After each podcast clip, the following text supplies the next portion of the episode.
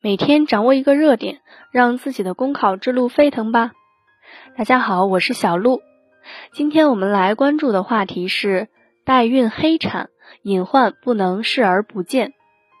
近日，代孕一词因某明星疑似代孕遇弃养，被推上了风口浪尖，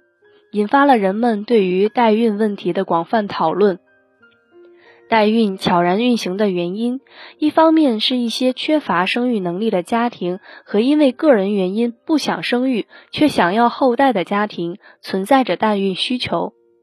另一方面是我们国家虽有明文规定代孕不合法，但对于代孕行为，特别是对于网站和黑中介，存在执法力度不强、违法成本过低的问题。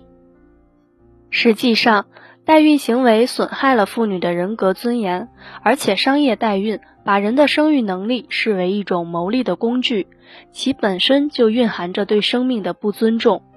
同时也会进一步引发一系列社会伦理和法律问题，比如基于代孕而产生的诈骗等犯罪行为、监护权、抚养权、继承权争议等等。因此，作为政府部门来说，当务之急是要加强对卫生行业的监管力度，规范医疗机构和医护人员的行为，并加大对代孕黑产的打击力度。同时，加强医护人员的职业道德教育，全面提高医务人员的医德素质和政治思想水平。当然，要治理代孕黑产问题，还要赌书结合。正视失独家庭、缺乏生育能力等特定人群的正当需求，在完善法律法规、严格监管的前提条件下，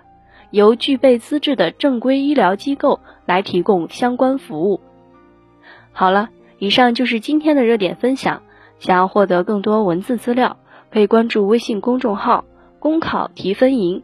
感谢您的收听，我们明天再见。